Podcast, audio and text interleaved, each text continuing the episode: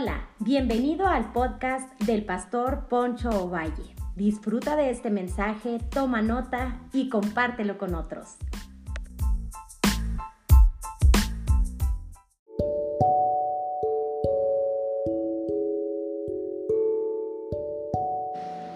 Hola, hola, Dios les bendiga. Quisiera en esta hora traer otra reflexión de la palabra de Dios. El mensaje de este domingo que estuvimos hablando Espero y sea de bendición para aquellos que no pudieron asistir y para aquellos que quieren escucharlo una vez más, pues qué bendición. Quisiera hablar sobre las promesas de Dios en la vida de Abraham y sus demandas, que le he titulado Cumpliendo las demandas de las promesas. Y quisiera leer Génesis capítulo 12, versículo 1 al 3. Dice, el Señor le había dicho a Abraham, deja tu patria, a tus parientes y a la familia de tu padre, y vete a la tierra que yo te mostraré Haré de ti una gran nación, te bendeciré y te haré famoso y serás bendición para otros. Bendeciré que te, a, a quien te bendiga y maldeciré a quien te trate con desprecio. Todas las familias de la tierra serán bendecidas por medio de ti. Me sorprende mucho porque pues Abraham, conocemos la vida de Abraham, Dios lo llama de algún lugar, hay un despertar espiritual en la vida de su padre Taré. Y después de todo eso, pues Dios usa Taré para que salga de ese lugar idólatra, para empezar un peregrinaje de la fe. Pero sin embargo, Dios le hace promesas a Abraham impresionantes. Y Dios nos quiere bendecir, nos quiere dar de sus promesas, pero hay algunas condiciones que tenemos que cumplir para poder llevar a cabo las promesas de Dios. Así que cada llamado de Dios tiene condiciones específicas, pero todos todas ellas demandan una obediencia completa y sincera. Dios no quiere una obediencia a medias. Es bien difícil en ocasiones vivir la fe con ciertas reservas, como que queremos nomás hacerle caso a Dios en ciertas circunstancias, ¿verdad? Pero cuando no nos gusta, nos volvemos escépticos, incrédulos y queremos tomar el control de la situación, porque creemos y pensamos que nosotros la llevamos a un buen fin. Así que el llamado también implica pruebas que se presentan en toda clase de circunstancias. Uno quisiera que la vida fuera tan fácil y tan sencilla, pero la fe y salir adelante cada día implica obediencia completa al Señor. Y en ocasiones las circunstancias no son propicias, pero sin embargo ahí Dios prueba nuestra fe y nuestra fe se vuelve urbana, se vuelve una fe práctica, ya que la religiosidad solamente te lleva a ser una persona que medita quizá o quizá analiza ciertos aspectos de la fe, pero no los pone en práctica, ya que la Biblia habla y dice que necesitamos ser hacedores de la palabra, porque si no, nos estamos engañando a nosotros mismos. Las condiciones no siempre serán favorables para el cumplimiento del propósito de Dios, pero déjame decirte, Dios está contigo, Dios te va a sustentar, te va a sacar adelante, ya que los designios de Dios y el propósito de Dios es perfecto. La Biblia habla y dice que la voluntad de Dios es agradable y perfecta. Entonces, confiemos en Dios, confiemos en sus promesas, pero cumplamos las demandas de las promesas. Para la concreción de estas promesas se, desarrolló, se desarrollaron en medio de condiciones negativas, ya que había hambre, esterilidad en la vida de este matrimonio, peligros de eh, asimilación. Entonces había conflictos bélicos, situaciones aparentemente a veces eran válidas, a veces no eran tan válidas, eran muy negativas. Pero sin embargo, en medio de esas circunstancias, Dios ha prometido sacarnos adelante. Y lo primero que quiero que analicemos a través de esto, que las promesas tienen, contienen ciertas demandas. Dios le, lo primero que Dios le dice a Abraham, que tienes que renunciar a una serie de cosas. Y lo primero que encuentro, ¿cuáles son las demandas que Dios le pide a Abraham? La primera que le pide es Deja tu tierra, tu costumbre, tus patrones de conducta, la manera en que vives, ya que la manera en que vives no le agrada a Dios, la manera en que vives no honra a Dios y te aleja del propósito de Dios y no se van a cumplir las promesas. El versículo 1 del capítulo 12 de Génesis dice, el Señor le había dicho a Abraham, deja tu patria, tus parientes y a la familia de tu padre y vete a la tierra que yo te mostraré. Esa es la primera demanda que Dios le hace a Abraham. Sal de tu contexto religioso, sal de tu contexto cultural familiar, donde impide que te desarrolles como una persona que me va a agradar y que se van a cumplir las promesas. Y es ahí donde empieza el asunto y se pone difícil, ya que es bien fácil, todos queremos tener una fe muy quizá una fe muy, muy mística y creemos y declaramos, pero a la hora de que Dios nos pide renunciar es cuando empieza el asunto difícil. Y es ahí donde Dios le dice a Abraham, sal de tu contexto, de tus patrones de conducta. Desde luego, como iglesia, nosotros no comulgamos con las maldiciones generacionales, pero sí creemos que hay ciertos patrones de conducta que los padres transmiten a los hijos. En ocasiones veo a padres deprimidos con una depresión de muchos años y deprimen también a los hijos, ya que la depresión también es una conducta que se aprende. Me sorprende tanto esto porque veo a madres de familia tan a la defensiva, tan deprimidas, con una actitud hacia los demás a la defensiva. Tú ves a los hijos o a las hijas y los ves con esa misma actitud, porque esas actitudes y esos patrones de conducta se transmiten y los hijos llegan a pensar que es algo normal, que es algo que así debe de ser la vida, pero no, eso impide tu crecimiento, por eso Dios le dice a Abraham, deja tu tierra, sal de tu tierra y de tu parentela, sal de esos lugares tóxicos, de esa familia tóxica.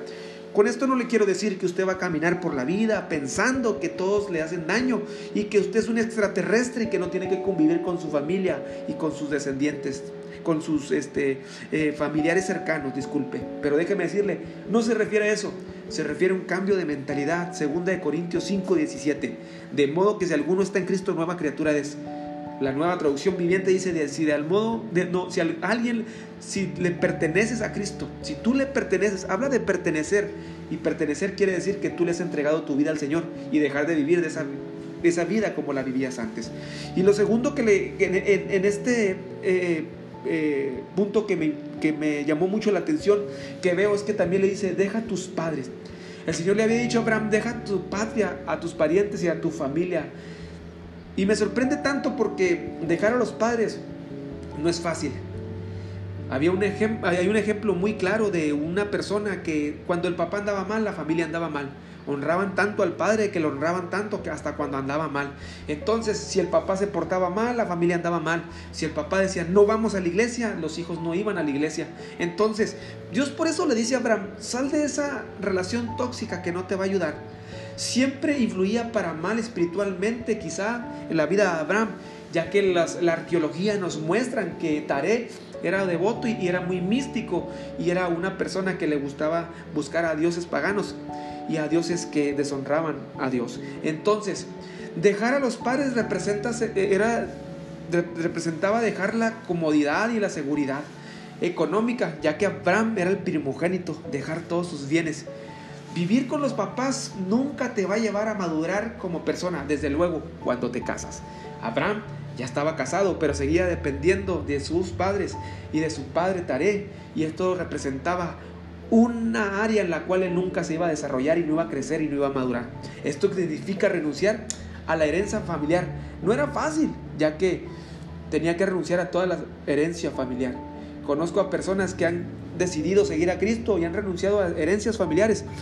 ¿Por qué? Porque saben que eso los aleja de Dios.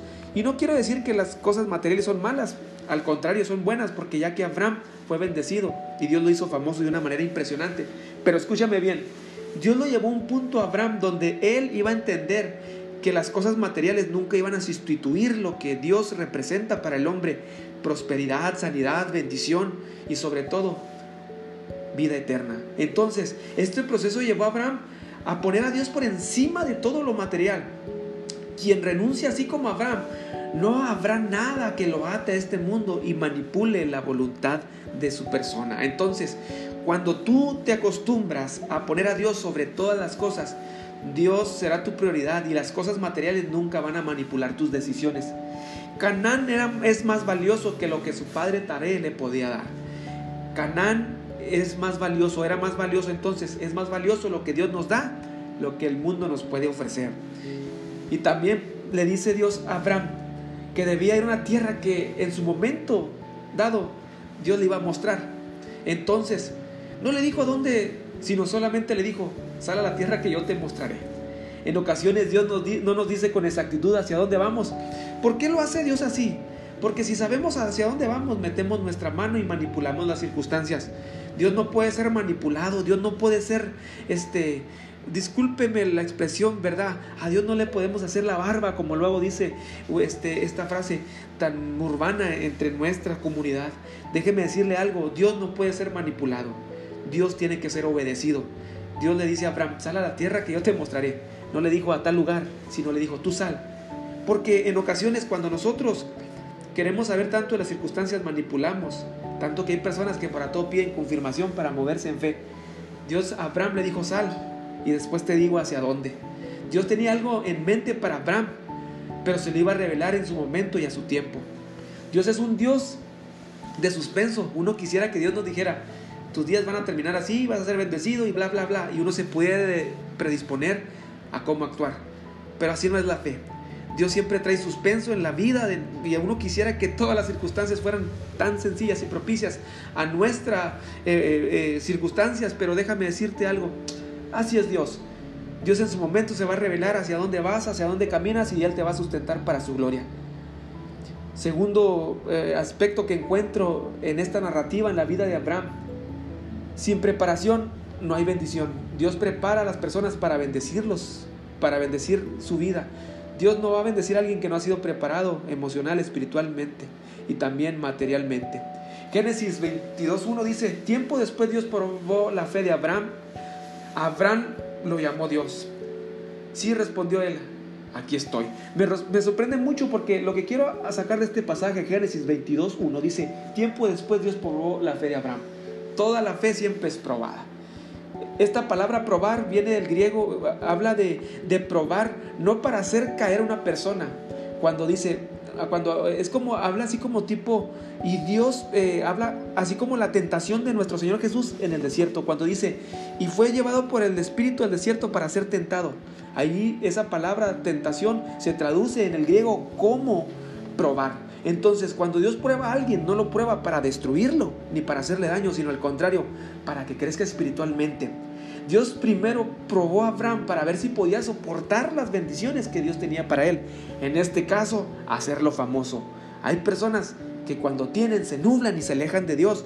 Entonces Dios no puede bendecir a alguien que no ha sido probado en la fe y ha sido probado en su corazón. Cuando estás dispuesto a cumplir con las demandas de Dios, puedes lidiar con la grandeza que Dios trae a tu vida, ya que Dios primero prepara el corazón. Abraham fue preparado para lidiar con las bendiciones de Dios poniendo a Dios como su prioridad. Lamentablemente muchas personas este, se nublan con la bendición, se nublan con las cosas materiales. Abraham no buscó las bendiciones, buscó a Dios primero que las bendiciones.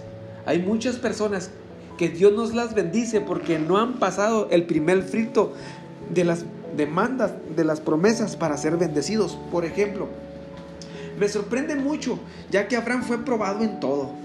Lo primero que hace Abraham cuando tiene un encuentro con Melquisedec, rey de justicia, ya que es una teofanía, es Jesús, una manifestación de Jesús en el Antiguo Testamento. Me sorprende mucho esto porque Abraham le da la décima parte de todo lo que tenía. Abraham ya no tenía ningún problema con las cosas materiales, por eso le es fiel a Dios. Lamentablemente, las personas que no le son fieles a Dios en sus diezmos y en sus ofrendas son personas que no han entendido que la fidelidad a Dios depende eh, de, nuestra fidelidad a Dios, demuestra que dependemos de Él y, de no, y no de lo que tenemos. Eso pesa el corazón, eso pesa tu vida. Entonces, Abraham ya había aprendido a renunciar. Las cosas materiales para él no significaban tanto como lo que significaba Dios. Entonces, por eso Abraham no tenía ningún conflicto en su corazón para serle fiel a Dios. Entonces, Dios prueba primero para bendecir después. Si tú no estás preparado para ser bendecido, Dios no te va a bendecir porque eso te va a nublar. Entonces, pues, ya que las bendiciones demandan administración, demandan fidelidad, demandan constancia y paciencia. Génesis capítulo 12, versículo 1 dice el Señor había dicho a Abraham, deja tu patria, a tus parientes y a tu familia, a la familia de tu padre y vete a la tierra que yo te mostraré. Dios le dijo, sal, suelta, renuncia para lo que yo tengo para ti. No confíes tanto en lo que tienes. Si tú batallas para serle fiel a Dios en tus finanzas, es porque hay algo ahí que está atorado en tu corazón y tú crees que tú puedes ser mejor administrador y que puedes ser mejor proveedor que Dios. Sé como Abraham, entrégale, renuncia y dile al Señor, Señor, sé tú mi proveedor, y soy tú mi sustento. Lo que tengo es por tu gracia y es por tu fidelidad. Tercer aspecto que encuentro en esta narrativa bíblica demanda constante relación con Dios. Génesis 12:7 dice, entonces el Señor se le apareció a Abraham y dijo, daré esta tierra a tus descendientes. ¿Y sabe qué hace Abraham? Edificó allí un altar y lo dedicó al Señor, quien se le había aparecido. En, esta tierra desconocida, Abraham edifica un altar. Esto indica que Dios era lo más importante para él. Esto significa que estaba dispuesto a serle fiel en cualquier lugar y en cualquier circunstancia. Nuestra vida devocional nos mantiene con los pies en la tierra y el corazón en el cielo. Abraham encontró la fórmula perfecta para tener todo lo que Dios le había dado, le había prometido. Edificar altares, tener una relación con Dios, tener vida devocional. Las condiciones no determinaron nunca la fidelidad de Abraham hacia Dios. Que las condiciones en las cuales tú vives nunca determinen tu fidelidad hacia Dios. Y déjame decirte, y con esto concluyo, la realidad de las cosas es que la fórmula perfecta para ser bendecidos y para, y para que las promesas de Dios sean cumplidas en nuestra vida siempre es la misma. Hace miles de años y hoy en día sigue siendo la misma. Éxodo 22 dice, yo soy el Señor tu Dios quien te rescató de la tierra de Egipto donde eras esclavo. No tengas ningún otro Dios aparte de mí. Me sorprende porque eso se vuelve a repetir en Mateo 22, 37. Dice, Jesús contestó, amarás al Señor tu Dios con todo tu corazón, con toda tu alma y con toda tu mente. Este es el primer mandamiento y el más importante. Wow, me sorprende mucho porque a través del tiempo el hombre ha querido cambiar e invertir la fórmula perfecta, ideal, divina, que es buscar a Dios para ser bendecidos. Hay tantos libros en la web, en las redes sociales que te dicen siete maneras de ser rico, siete maneras de encontrar la felicidad y están lejos del contexto bíblico. La manera para ser felices en estos tiempos y en los venideros, en el tiempo pasado, en el presente y en el futuro, se llama Jesús, tener una relación con Jesús, vivir para Jesús, entregarle nuestra vida a Dios. Entrégale tu vida a Dios, busca a Dios. Amarás al Señor tu Dios con todas tus fuerzas, con toda tu mente y con todo tu corazón. Esa es la fórmula perfecta, no hay otra, no la puedes invertir. Hay gente que busca la bendición para buscar a Dios. No, hay que buscar a Dios para que llegue la bendición y cuando llegue no nos haga daño, sino que nos bendiga y nos simiente en el propósito de Dios. Hay un sinfín de prácticas para traer satisfacción y realización personal, pero solo servir y amar a Dios sobre todas las cosas funciona y es la mezcla perfecta para ser bendecidos. Yo quiero decirte, si tú has tenido temor en esta semana por las circunstancias que tú estás viviendo, déjame decirte, Dios no está sujeto a las circunstancias, ni su palabra está sujeta a las circunstancias. Dios es rey de reyes y señor de señores. Y bien diría el salmista, en tus manos están mis tiempos. Dios tiene control de todo. Entrégale tu vida al Señor. Coloca tu confianza en Jesús y nunca serás avergonzado, sino al contrario, serás edificado te hago una invitación, confía en el Señor a través de las circunstancias que estás viviendo. Abraham entendió que la seguridad que le daban sus padres era buena, pero era mejor la seguridad que, proporciona Dios. Porque Dios, Jesús es la roca firme, inconmovible y el cimiento firme y mejor. Abraham entendió que la mezcla perfecta y la única eh, la realidad de las cosas y la fórmula perfecta era tener una relación íntima, era un constructor de altares. ¿Sabes que donde construyó altares Abraham se convirtieron en centros de adoración? Porque cuando dedicas primero a Dios y buscas a Dios, Él te va a bendecir. Porque lo que Dios hace es perfecto y es maravilloso. Pero todo comienza en Dios y termina en Dios. Porque Él es el autor y consumador de nuestra fe.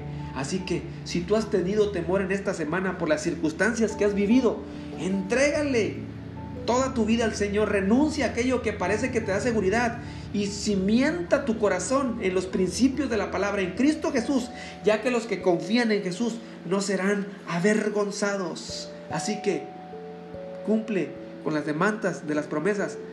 Entrégale tu vida al Señor, serle fiel a Dios en todos los aspectos de tu vida económico, espiritual y emocional y no serás avergonzado. Que tengas un excelente día.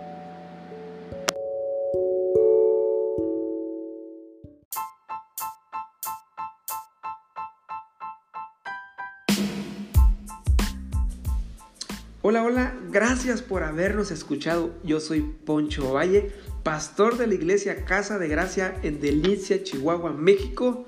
Recuerda que cada semana estaremos subiendo un podcast que va a ser de bendición para tu vida. Nos puedes seguir como iglesia a través de nuestras redes sociales como Casa de Gracia. Dale me gusta, síguenos para que estés al pendiente de lo que Dios está haciendo. Nos vemos hasta la próxima.